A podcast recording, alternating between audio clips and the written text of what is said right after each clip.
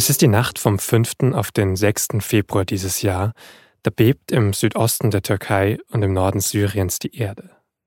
Und das nicht nur einmal, sondern mehrmals. Heute wissen wir, es ist das zweitstärkste Erdbeben in der Geschichte der Türkei mit einer Stärke von 7,8. Eine Region halb so groß wie Deutschland liegt danach in Trümmern. 50.000 Menschen verlieren ihr Leben. Es dauert damals dann nicht lange, da beginnt auch eine große politische Debatte. Es geht um das konkrete, direkte Katastrophenmanagement, um Baumängel, eine Erdbebensteuer und vor allem um die Rolle des türkischen Präsidenten Recep Tayyip Erdogan. Der regiert das Land jetzt schon seit 20 Jahren und er hat es in der Zeit unglaublich geprägt. Und auf einmal, das unterstreicht die Zeit nach dem Erdbeben, könnte er das alles verlieren. Denn diese politische Erschütterung nach dem Erdbeben, die kommt nur kurze Zeit vor einer extrem wichtigen Parlaments- und Präsidentschaftswahl. Am 14. Mai ist die. Und für Erdogan sind es sicher die kritischsten Wahlen seiner Karriere. Das liegt auch an der schwierigen Wirtschaftslage im Land. Kurz gesagt, die Opposition hatte, seit Erdogan regiert, noch nie so gute Chancen, ihn aus dem Amt zu vertreiben. Und damit könnte nicht nur innenpolitisch eine Ära enden, in der die Türkei radikal umgebaut wurde, in der es weitreichende Verfassungsänderungen gab, Proteste, die niedergeschlagen wurden und einen Putschversuch des Militärs gegen Erdogan. Auch außenpolitisch könnte sich für die Türkei alles verändern, weil Erdogan hat es in den letzten Jahrzehnten wie kein anderer verstanden, die Türkei auf der Weltbühne zu positionieren, in der NATO, im Ukraine-Krieg, im Syrienkrieg, gegenüber der EU mit immer wechselnden Positionen. Sie merken schon, das ist alles sehr komplex, vielschichtig und für mich vor allem sehr spannend, wenn man diese Person anschaut. Denn wie konnte Erdogan über all diese Jahre eigentlich zu dem werden, der er heute ist? Wieso wurde er von einem populären Hoffnungsträger zu einem immer autoritäreren Staatschef? Und wie hat er dann auch die Bevölkerung in großen Teilen verloren? Das alles wollen wir aus aktuellem Anlass mit Blick auf die kommenden Wahlen in dieser und der nächsten Folge von das Thema mal genauer ansehen. In einer Doppelfolge, um einfach ausreichend Zeit für diese Persönlichkeit und ihre Biografie zu haben. Ich habe dazu mit Raphael Geiger gesprochen, dem aktuellen SZ-Korrespondenten in der Türkei, der auch schon 2015 bis 17 dort war und mit Christiane Schlötzer, die seit 2001 auch als SZ-Korrespondentin aus Istanbul berichtet hat. Beide recherchieren also schon seit vielen Jahren zu dem Thema und waren bei ganz vielen wichtigen Ereignissen direkt vor Ort. Mein Name ist Vincent Vitus Leitgeb und ich freue mich, dass Sie zuhören.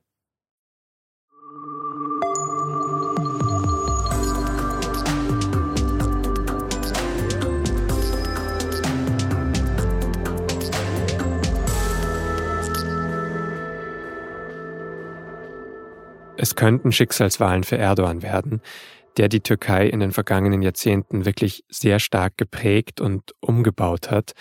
Er hat extrem viel getan, um in dieser Position zu sein, und wir steigen auch gleich noch genauer in seine Biografie ein, um mal herauszufinden, wer das eigentlich ist und was ihn die letzten Jahre angetrieben hat.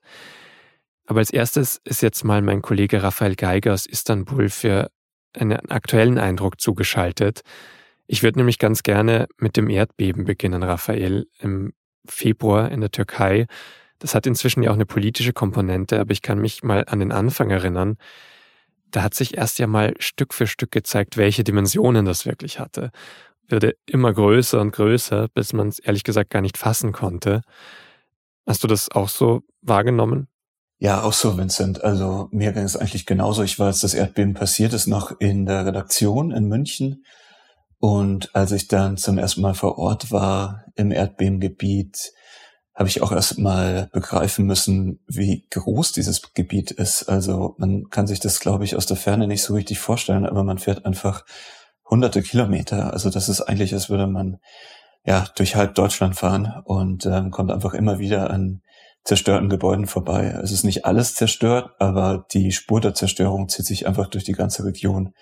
Ähm, man sieht es natürlich in den, in den Städten am krassesten, wo man teilweise ganze Straßenzüge hat, die nicht mehr stehen, wo Häuser teilweise richtig ja, zerbröselt sind, also wo man auf Schuttbergen steht. Ähm, aber wir sind dann auch viel über die Dörfer gefahren ähm, und man sieht überall Menschen, die, selbst wenn ihre Häuser nur heil oder teilweise heil geblieben sind, vor den Häusern zelten, weil es in den Häusern selbst nicht sicher ist. Also man fährt eigentlich stundenlang durch eine Region, in der Menschen nur in, in Zelten leben. Es ist wie ein riesiges Flüchtlingslager, wenn du so willst. Und ähm, was mir von meiner ersten Reise ins Erdbebengebiet vor allem in Erinnerung geblieben ist, ist der Besuch auf den Massengräbern. Mhm. Damals wurde noch ganz viel beerdigt. Das war so drei Wochen äh, nach den ersten großen Beben.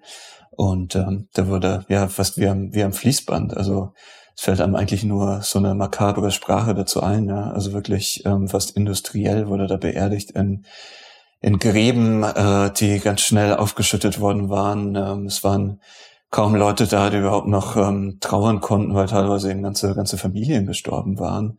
Als ich vor diesen, vor diesen Massengräbern stand, ähm, man dann wirklich merkt, dass da tausende Menschen einfach liegen, die mhm. ein paar Wochen vorher noch am Leben waren. Da ist mir wirklich bewusst geworden, was da passiert ist. Also die offizielle Zahl der Toten liegt ja jetzt schon über 50.000 und ähm, gibt viele in dem Gebiet, die davon ausgehen, dass die Zahl eigentlich noch höher liegt.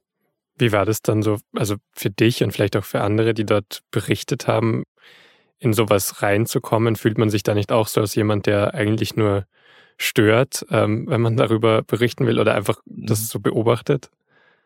Absolut. Ähm, das ist immer in solchen Situationen als Reporter ganz seltsam, natürlich auf dem Friedhof im Besonderen, aber auch wenn man Menschen anspricht, von denen man weiß, dass sie auf einem Plastikstuhl vor ihrem zerstörten Haus sitzen und ähm, gerade äh, die Hälfte ihrer Familie verloren haben und man die dann anspricht ja, und äh, so, so Reporterfragen stellt, wie ähm, wie geht's Ihnen jetzt gerade, äh, was ist hier passiert? Und so weiter. Und sie bitte zu erzählen von ihrem Schicksal, dann ähm, fühlt man sich natürlich immer wie ein, ja, ein Eindringling, wie jemand, der gerade stört. Eigentlich will man gerade gar nicht da sein, weil die Menschen eigentlich mit sich selbst beschäftigt sind. Andererseits ist es sehr sinnvoll, dass man da ist, weil es geht dann auch immer sehr schnell nach solchen Katastrophen, dass die meisten Journalisten schon wieder weg sind. Also auf meiner letzten Reise sind wir kaum anderen Journalisten noch begegnet. Also man merkt dann auch, dass die, dass die Karawane der Schlagzeilen sehr schnell weiterzieht und dass es ein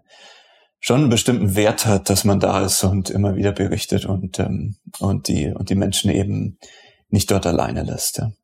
Hm. Dabei hattest du eben in deinem ersten Bericht, also als du zum ersten Mal da warst, auch noch so beschrieben, dass die Stimmung auch sonst im Land eben so war, dass überall diese Bilder liefen im Fernsehen in Endlosschleifen. Also hat das jetzt auch schon nachgelassen inzwischen, so sagen wir jetzt einen, einen Monat später? Es hat auf jeden Fall nachgelassen. Es ist schon so, dass man in der Türkei merkt, dass die Erdbeben die Zeit in vorher und nachher geteilt haben. Also dass das Land schlicht nicht mehr das Land ist, was es vorher war. Äh, man, man spürt so eine latente Traurigkeit überall. Das kann man auf jeden Fall sagen. Und es wird auch immer noch berichtet aus dem Erdbebengebiet in den Nachrichten.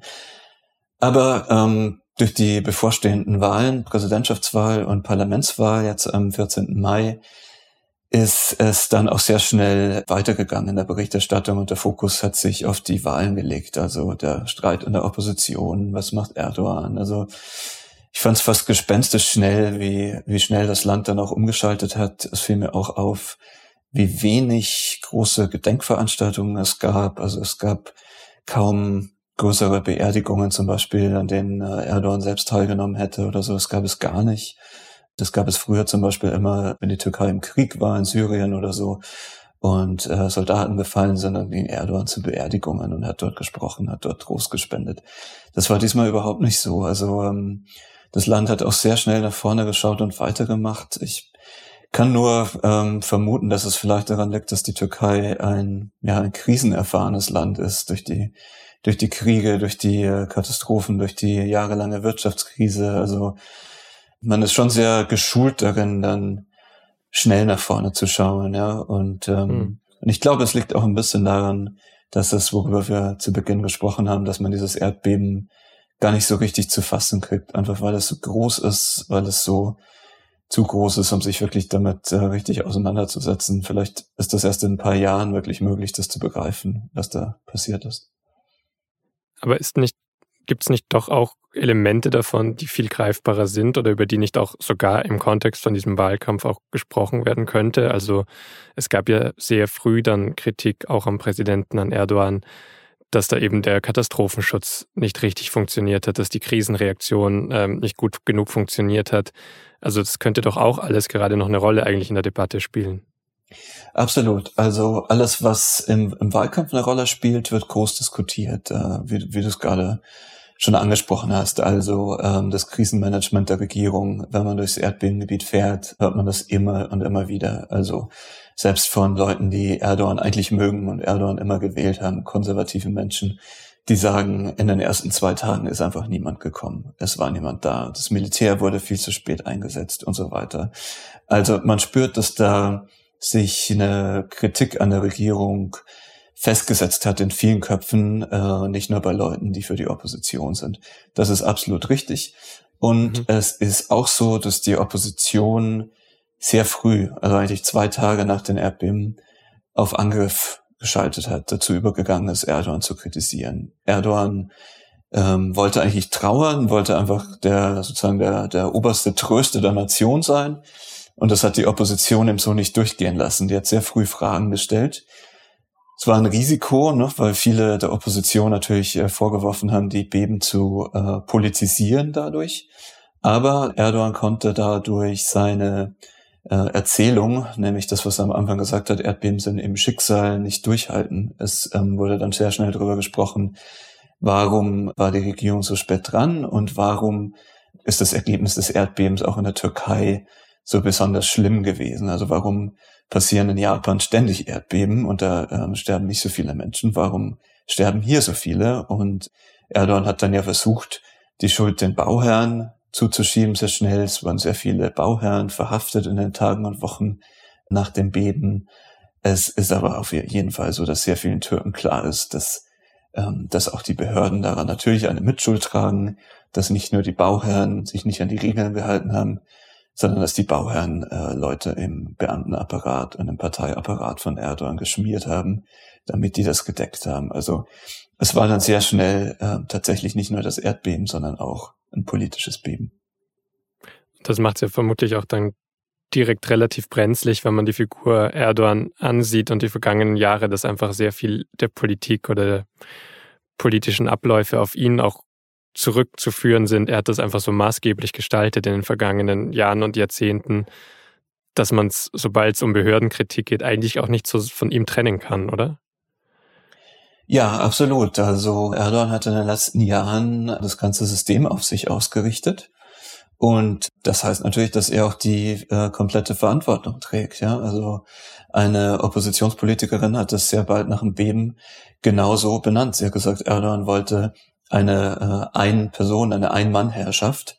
Also ist er auch allein verantwortlich. Äh, den Türken ist natürlich völlig klar, dass der Staat nicht von Erdogan zu trennen ist und dass der Staat auch nicht von seiner Partei zu trennen ist. Also seine Partei, die AKP, hat sich ja in den letzten Jahren eigentlich in eine Baubehörde mit angeschlossener Partei verwandelt, äh, so kann man es vielleicht formulieren. Also es wurde so viel gebaut in der Türkei, das ganze Land wurde bebaut und und hinter all dem steckte natürlich Erdogan und ein System von Korruption, das ähm, Günstlinge geschaffen hat. Und letztlich ist, man muss sich immer ein bisschen bremsen bei solchen Metaphern, aber letztlich ist dieses System natürlich am 6. Februar bei den Erdbeben auch ja, in sich zusammengefallen.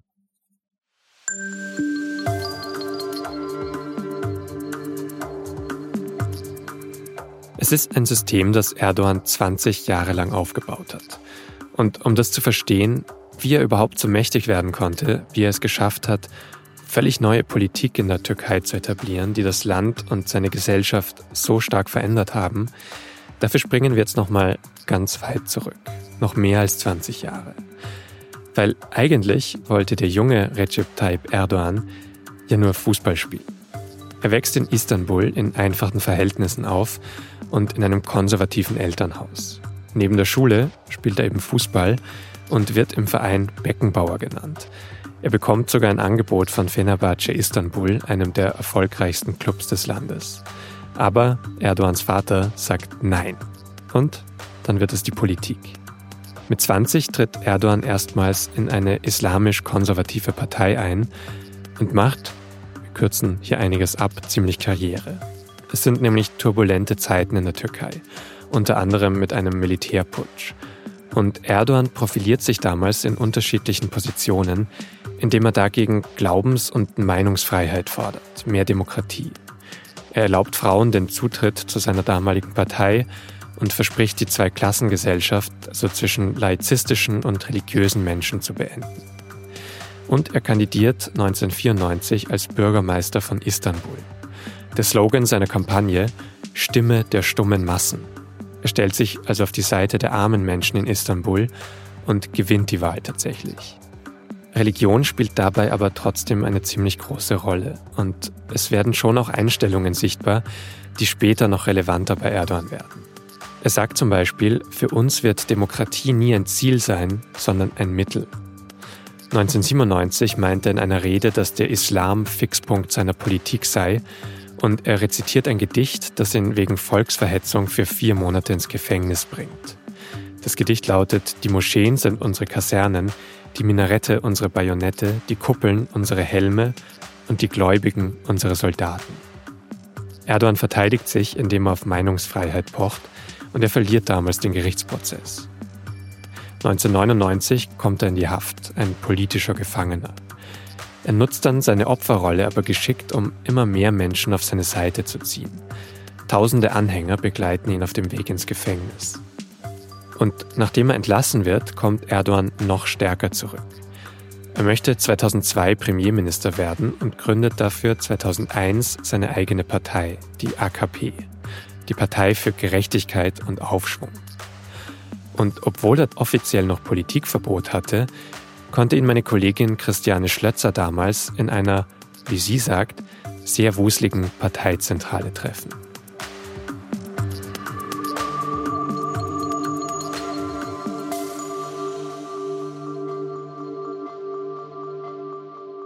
Christiane, du hast damals ja Erdogan sogar schon während der Parteigründung und auch in seinem ersten großen Wahlkampf dann, ähm, um Premierminister zu werden, beobachtet. Ähm, kannst du mal so ein bisschen beschreiben, wie kam es dazu und was waren so deine ersten Eindrücke von diesem Politiker? Ja, ich kam ja Anfang 2001 erstmals als Korrespondentin nach Istanbul und in dieser ähm, improvisierten Parteizentrale liefen also ganz viele Leute rum und hatten es ganz wichtig mit irgendwelchen Papieren. Und oben saß dann Erdogan im ersten Stock und ähm, man muss sagen, er hatte Charisma, das spürte man sofort. Damals hörte er noch zu, er ließ sich auch auf Fragen ein, aber man hatte immer das Gefühl, er lauert. Also das war ja auch misstrauisch und vorsichtig.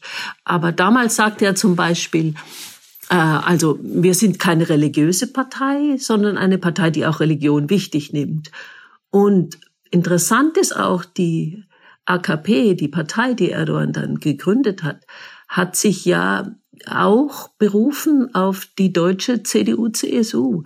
Man hat gesagt, besonders die CSU hat man als Vorbild genommen, also das christliche äh, das bei der AKP ja nicht im Parteinamen auftaucht, aber sozusagen Politik auf einer religiösen Grundlage zu machen, familienorientiert, konservativ und kapitalistisch. Also das waren die, die, die Pfeiler, auf denen auch die AKP aufgebaut hat.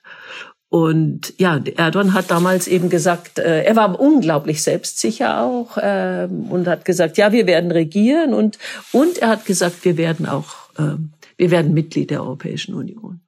Aber es war immer noch so ein, ein Wir am Anfang, weil er selbst hatte eben dieses Politikverbot. Also war, war er sicher, dass auch er irgendwann regieren wird oder dass er einfach in einer wichtigen Position da sein würde, mal abgesehen davon, ob es dann wirklich zum Premier reicht oder nicht? Er war ganz sicher, dass er das sein wird. Also es war schon ganz klar, dass er die Führungsfigur ist. Aber die AKP von damals unterscheidet sich von der AKP von heute sehr stark. Damals war die AKP tatsächlich eine Basisorganisation. Die hat es geschafft, sozusagen, die, die Partei, die Erdogan äh, geschaffen hatte damals, hat, hat sich wirklich an der Basis bewegt. Die haben Haushalte besucht, die haben äh, von Stadtviertel zu Stadtviertel sind die gegangen. Da waren auch die Frauen ganz wichtig, hat die Frauen organisiert. Heute ist diese Partei völlig auf ihren Vorsitzenden zugeschnitten.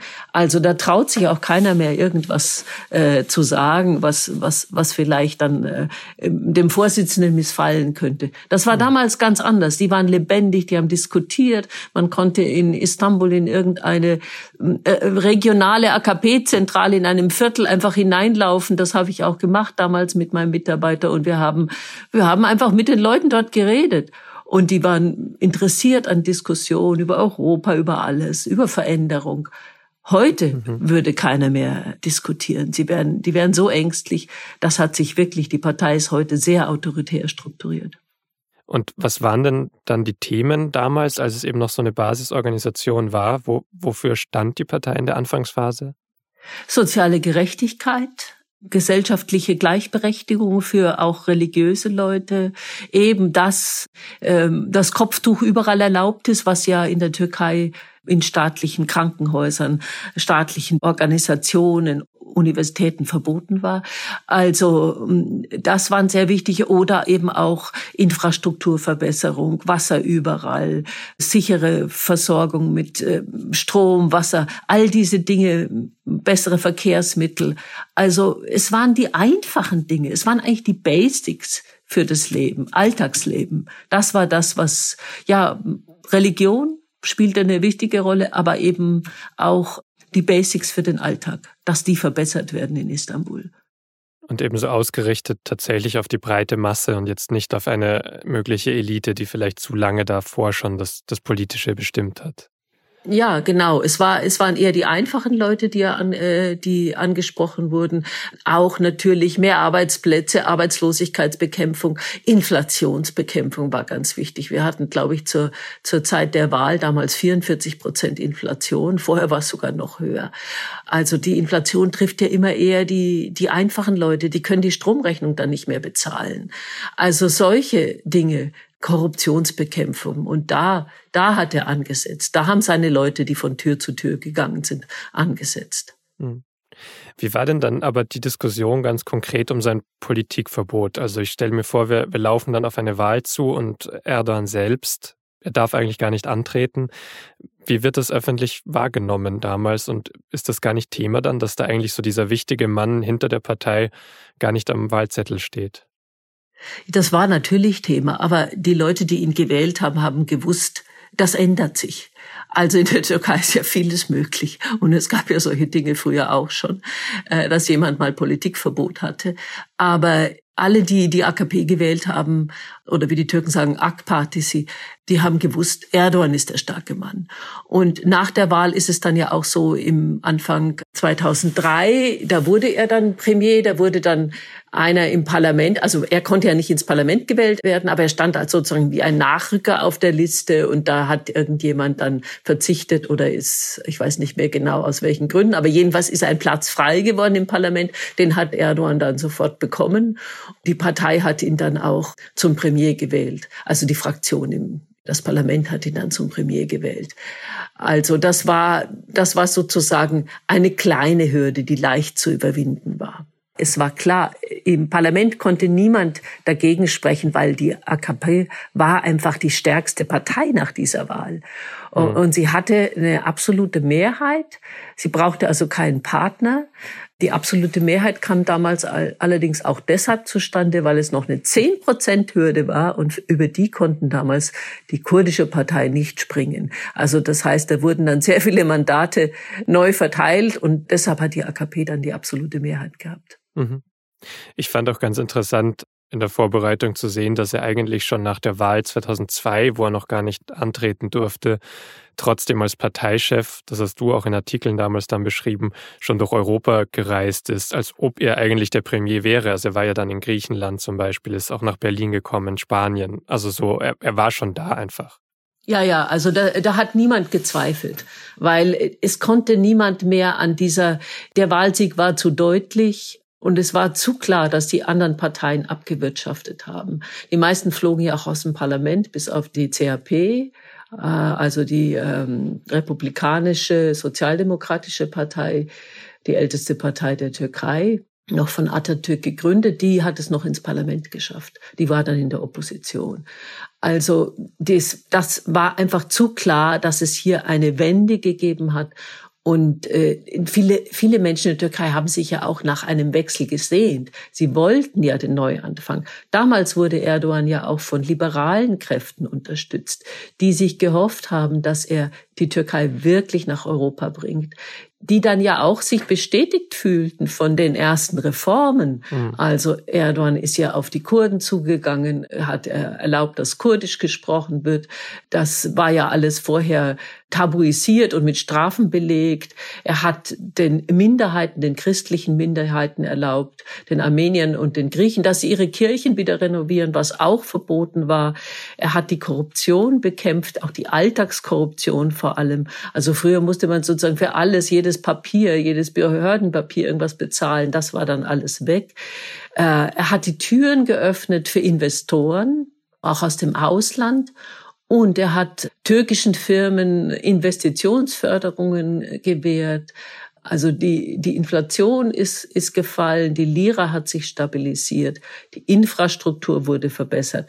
Also es waren, es waren Dinge, die, die die sich eigentlich alle wünschten. Er hat zum Beispiel auch so alte Zöpfe abgeschnitten, juristische Zöpfe wie bei Ehrenmorden, wie das früher hieß, äh, mhm. gab es irgendwie Straferleichterungen. Das wurde alles abgeschafft. Also auch Frauenorganisationen haben die AKP, liberale Frauenorganisationen haben damals die AKP unterstützt, weil sie diese Reformen befürwortet haben. Ja, du hast das in einem Text damals auch mal politische Frühlingsstimmung eigentlich genannt, also dass da wirklich so ein positiver Geist herrschte. Und so wie du es jetzt ja. gerade beschreibst, konnte man sie eigentlich auch gar nicht nicht wahrnehmen. Also man hat es gemerkt einfach überall.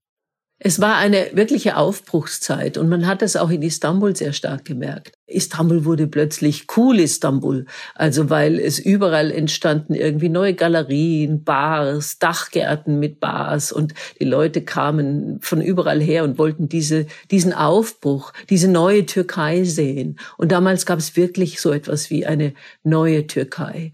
Magazine aus Amerika und alle haben empfohlen, Reisen nach Istanbul zu machen. Also es war, es war eine gute Zeit damals. Was ich dabei noch nicht ganz verstanden habe selbst, ist so diese Rolle von Religion, weil du das jetzt auch schon erwähnt hast, dass das natürlich wichtig ist und spielt ja auch in der Türkei einfach eine große Rolle, wenn der überwiegende Mehrzahl der, der Personen einer Religion zugehört, also muslimisch ist. Erdogan selbst in seiner Vergangenheit sehr stark durch religiöse Äußerungen aufgefallen ist. Wie passt das in dieser Zeit dann zusammen zu dieser Öffnung, zu dieser Aufbruchstimmung? Wie passt da die Religion dann rein und auch so Religionsfreiheit zu machen? Also zu lockern und trotzdem religiöse Symbole wieder überall zuzulassen. Also sie wird ja auch wieder sichtbarer zum Beispiel. Ja, die Religion wurde sichtbar. Ich sage jetzt äh, die, die sunnitische Religion, weil in der Türkei gibt es ja mehrere Religionen. Es gibt ja auch Aleviten. Ähm, für die wurde viel weniger getan. Es war mhm, immer klar, ja. dass die, dass die äh, regierende Partei, dass Erdogans Partei eine Partei der sunnitischen Muslime ist. Das ist sind die Mehrheit in der Türkei. Nicht alle Sunniten sind gläubige Sunniten. Das ist wie bei den Katholiken oder den evangelischen Christen hier. Nicht alle gehen in die Moschee, ganz sicher nicht. Aber es gibt gibt äh, auch gläubige Menschen, die dann äh, sich auch befreit fühlten dadurch, dass die Religion sichtbarer werden durfte, dass es nicht nur etwas Privates war. Die Ramadan-Zelte wurden größer, man ging dahin und äh, also das, das hat sich schon verändert. Du konntest religiös sein, aber es ist nichts, äh, es ist nichts Schlechtes mehr sozusagen. Mhm. Und Erdogan selbst hat sich auch eher zurückgehalten, weil wie gesagt, eben es gibt diese Beschreibungen auch aus seiner früheren Zeit, aus der Zeit, als er Bürgermeister von Istanbul war und noch eine Moschee auf den zentralsten Platz bauen wollte. Also er hat sich in der Zeit dann auch zurückgehalten, weil er gesehen hat, dass es anders besser funktioniert, wenn er das auch entspannt. Ja, ich glaube, das war auch eine politisch motivierte Zurückhaltung. Die hat er ja später dann aufgegeben. Also mhm. das lag auch daran, dass ähm, islamische, islamistische Parteien in der Türkei davor, vor der AKP ja immer wieder verboten wurden. Das heißt, er hatte aus diesen Verboten auch gelernt. Und das war auch der, also religiös sein zu dürfen, hat ihm auch erleichtert, zum Beispiel auf die, auf die die Christen zuzugehen damals, die dann plötzlich ihre Kirchen wieder renovieren durften. Die waren anfangs auch angetan von der AKP. Und wie hast du es damals beobachtet? Trotzdem, also dachtest du auch an so einen, einen, Wandel oder das Positive? Heute sind wir natürlich im Rückblick so ein bisschen schlauer, aber es gab ja auch aus der Istanbuler Bürgermeisterzeit so, so Sätze wie für uns von Erdogan, für uns wird die Demokratie nie Ziel sein, sondern nur Mittel. Und so wie du es jetzt beschreibst in der Anfangsphase, klingt es für mich auch sehr nach eben dieses Mittel sehr gut genutzt, auf viele Personen zugegangen durch diese Art und Weise ähm, und es dann später natürlich wieder umgekehrt. Ja, also es gibt viele Leute, die sagen, damals hätte man das auch schon wissen können, dass, dass Erdogan nicht bei diesem Kurs bleibt. Ich bin da nicht so sicher. Er hat ja immer wieder betont, er hätte sich geändert, er hätte sich von diesen Dingen verabschiedet, von einem gewissen religiösen Radikalismus. Aber also ich hätte damals ehrlicherweise nicht gedacht in den ersten fünf Jahren, also bis zum 3. Oktober 2005, wo die Türkei tatsächlich Verhandlungen mit der EU über eine Mitgliedschaft aufnehmen durfte. In dieser Zeit davor hätte ich nicht gedacht, dass das dann kommt, was wirklich gekommen ist. Also dieser Wandel und diese, wie sich Erdogan dann später entwickelt hat. Und dann vielleicht, bevor wir auch noch genauer zur EU kommen, genauer zur Außenpolitik, eine Frage nochmal zu einem wichtigen anderen Player im System, dem Militär. Es gab ja in der Türkei schon öfter Putsche, ähm, Zeiten, in denen Generäle dann im Radio zu hören waren wieder. War das in der ersten Zeit Erdogans noch Thema, so als latente Bedrohung? Also war diese politische Frühlingsstimmung auch, auch fragil gerade noch am Anfang? Ja, die Macht des Militärs war immer Thema. Die Militärs hatten ja drei große Putsche, 60, 71 und 80. 80 war sozusagen der verheerendste Eingriff, weil danach gab es auch sehr viel äh, Folter in den Gefängnissen, sehr viel Verhaftungen, sehr viele Leute haben das Land verlassen. Und die Militärs hatten sich in einer autoritären Verfassung, die nach dem Putsch 80 geschrieben wurde, die sie hauptsächlich selbst mitgeschrieben haben, in dieser Verfassung hatten sie sich Rechte gesichert. Also zum Beispiel, dass sie straflos sind. Das hat Erdogan dann auch geändert. Dass ein Militärvertreter in wichtigen Gremien sitzt, zum Beispiel im Hochschulrat oder im Rundfunkrat, der Rundfunkaufsicht, das hat Erdogan auch alles geändert. Die kamen da raus, die Militärvertreter. Das sind sehr wichtige Sachen. Und die Militärs haben in der Zeit ja auch dann stillgehalten. Aber es gab halt, äh, also das war eine sehr seltsame Rolle, die das Militär immer spielte. Es gab Leute, die sagten, das Militär ist auch unsere Versicherung, dass wir ein säkulares Land bleiben, weil im Notfall würden Islamisten an der Macht äh, beseitigt, weggeputscht. Das haben viele Leute auch wollten das auch so. Nicht viele, aber es gab einen Teil der Gesellschaft, der diese Rolle sogar erhalten wollte. Mhm erklärt es dann so ein bisschen für dich auch trotzdem, dass dann, also Erdogan, du hast am Anfang schon gesagt, bei eurem ersten Treffen, dass er auch schon immer so ein bisschen sich als verfolgt gefühlt hat oder zumindest angriffslustig, so in, ja, aufgepasst hat, immer so aufmerksam war. Das passt das vielleicht auch dazu, dass so ein Militär dann doch im Hintergrund dann immer da war jetzt am Anfang und dass er dann vielleicht auch versucht hat, eben noch stärker zu werden? Ganz sicher. Also die Sorge, dass äh, seine Regierung auch beseitigt werden könnte vom Militär oder vom, damals gab es ja auch sowas, man sagte der tiefe Staat, eine, eine Mischung aus ähm, Geheimdiensten, Militär bis hin zu einer Mafia. Also Ängste vor dunklen Kräften oder ich glaube, die gibt's in der Türkei immer und die gab's immer. Und dass natürlich auch eine gewählte Regierung nach dieser Geschichte von Putschen und Beseitigungen von Regierungen bis hin in die 90er Jahre, also dass da Ängste da sind, das halte ich für selbstverständlich.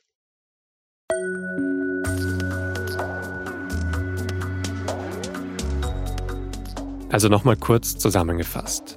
Erdogan gründet 2001 seine Partei, die AKP obwohl er selbst noch Politikverbot hat. Die AKP gewinnt dank ihm auch die Wahlen 2002 und wenige Monate später kann Erdogan dann nach Ende seines Politikverbots schnell im Parlament nachrücken und wird erstmals Premierminister der Türkei. Er stößt innenpolitisch dann viele Reformen an, aber auch außenpolitisch. Und das wird jetzt wichtig, da formuliert er direkt große Ziele. Die Türkei soll eine aktive Rolle in der NATO einnehmen. Das Land ist da schon lange Mitglied und Erdogan sagt, es kann für Stabilität sorgen. Erdogan will aber vor allem, dass die Türkei Mitglied in der EU wird. Das soll der Wirtschaft helfen, aber auch gesellschaftlich und politisch Wandel anstoßen. Und wie bei anderen Maßnahmen stimmen sehr viele Menschen im Land Erdogan noch zu. Auch kurdische Parteien setzen Hoffnung in einen EU-Beitritt, linke Parteien, Intellektuelle. Christiane Schlötzer hat mir gesagt, es ging Erdogan beim Wunsch nach dem EU-Beitritt, aber auch einfach um Anerkennung durch den Westen. Sie hat ihn als Premier unter anderem 2003 wieder getroffen und interviewt. Und da sagte Erdogan Sätze wie, die Türkei hat sich die Mitgliedschaft verdient oder wenn es jetzt eine neue Weltordnung gibt, die gerade geschaffen wird, dann wäre es doch gut, wenn die Türkei dabei wäre in der EU. Er hat diese Phase damals also schon auch als Wendepunkt gesehen und die Außenpolitik sehr zentral auch für seine innenpolitischen Ziele. Und ja, das Ganze wurde eine seiner größten Enttäuschungen.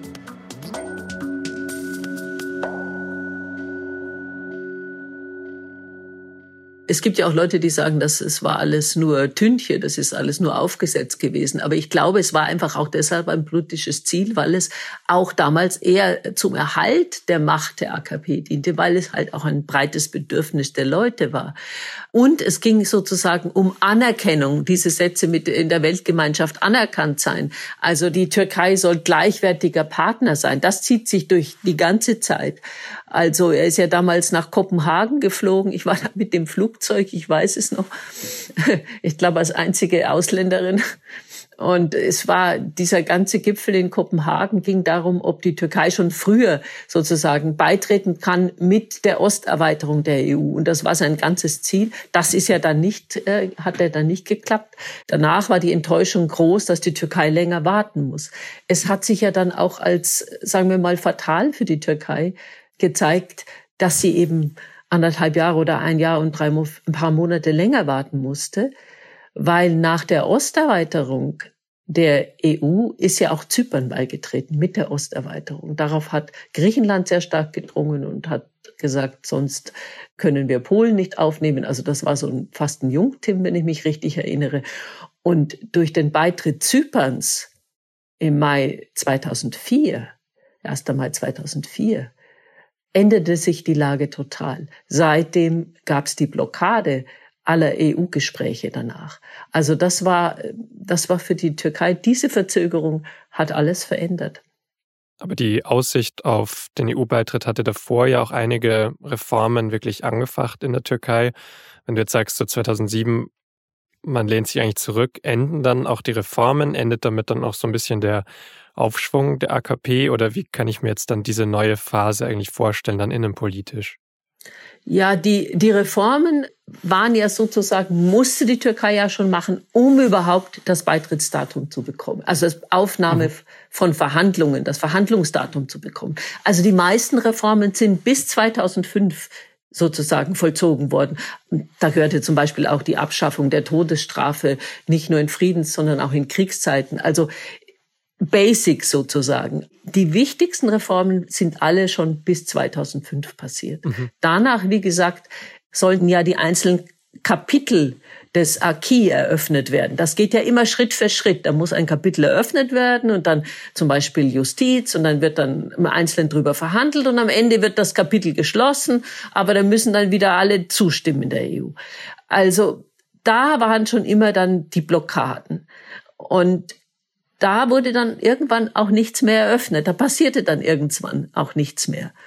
Es waren natürlich dann auch Dinge, die, ähm, die kritisch waren für die Türkei. Da ging es dann auch um Korruption und Justiz. Und dann begann ja schon die Zeit, als die Korruption wieder kam. Also, und zwar nicht die Alltagskorruption, sondern die große Korruption. Das war der Unterschied zu vorher, eben die große Korruption, Baufirmen. Wer, wer in Istanbul bauen wollte, musste dann irgendwie an eine AKP-Stiftung was abdrücken. Also, ähm, oder es wurden bevorzugt äh, Bauherren, die regierungsnah waren, äh, die wurden bevorzugt. Und in Istanbul, wo der Boden praktisch mit Gold aufgewogen wird, weil das so, so teures Pflaster ist, mhm. kann man sagen, da, da war natürlich dann, da hat man das dann gemerkt. Also entstanden, entstanden riesige Bauprojekte, riesige Infrastrukturprojekte.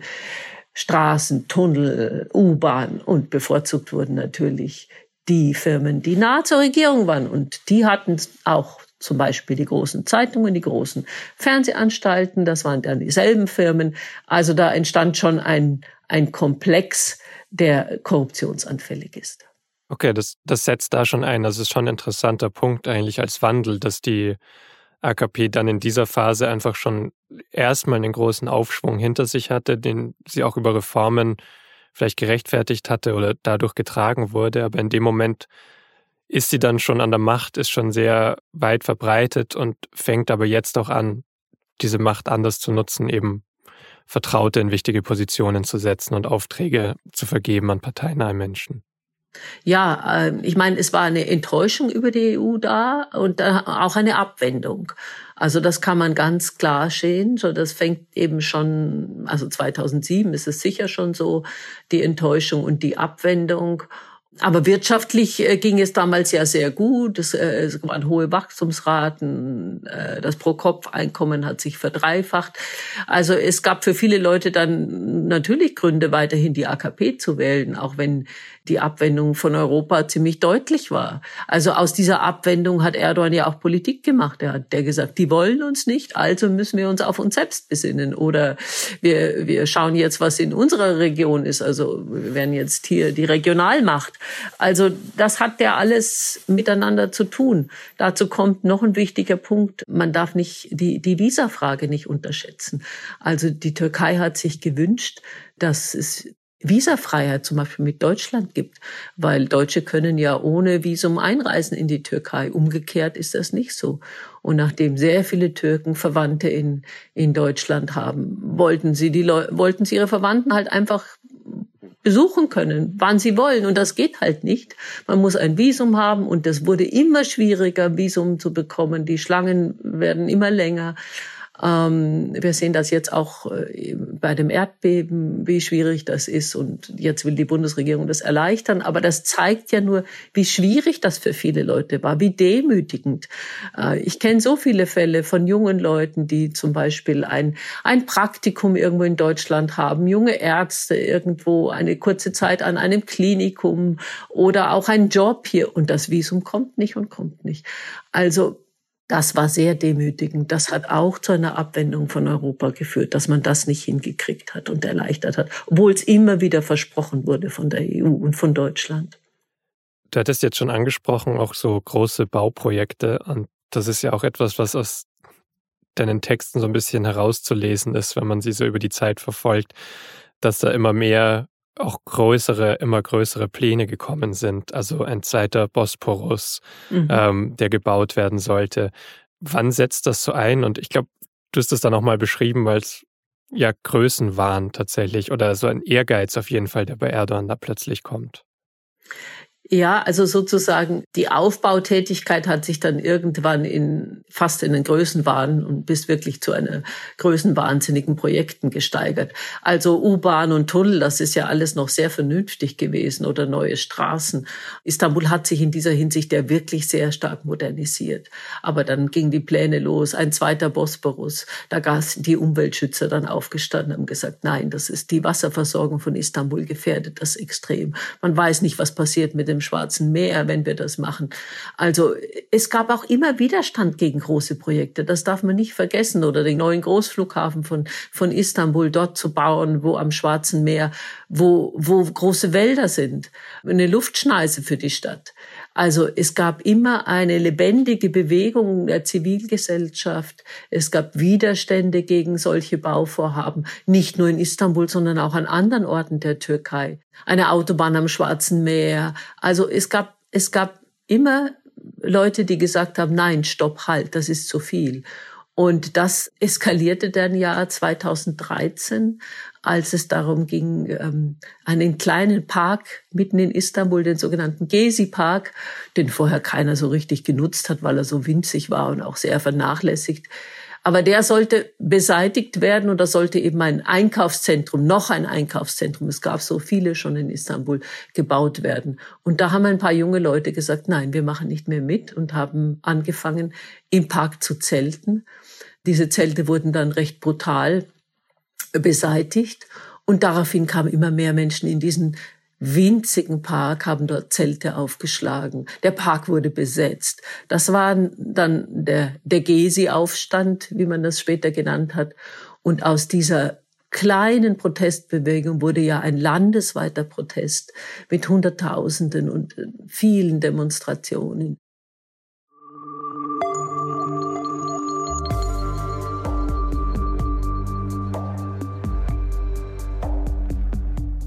Die Gezi-Proteste, da sind sich die meisten Beobachter türkischer Politik einig, sind ein zentraler Wendepunkt in der Biografie Erdogans und in der Art, wie er seine Politik führt. Weil er hat danach immer deutlicher gezeigt, er will um jeden Preis an der Macht bleiben. Er hat seine Macht danach mit immer autoritäreren Mitteln verteidigt. Aber andersherum war Gezi auch ein Wendepunkt für andere Teile der Gesellschaft und ist damit immer noch wichtig. Wieso, worum es im Detail bei den Protesten ging und wie sie dann zu einem Putschversuch einer überraschenden Kommunalwahl und der Wahl in diesem Jahr vor allem geführt haben, darum geht es in der nächsten Folge von Das Thema, dem zweiten Teil dieser Doppelfolge. Das würde vielleicht auch erklären, warum Erdogan bis heute Menschen sozusagen juristisch verfolgt, verfolgen lässt, die damals eine Rolle gespielt haben. Äh, ich saß mit Freunden hier auf unserer Terrasse in Istanbul, relativ zentral. Und äh, man sieht von dort aus auch die Bosporusbrücke.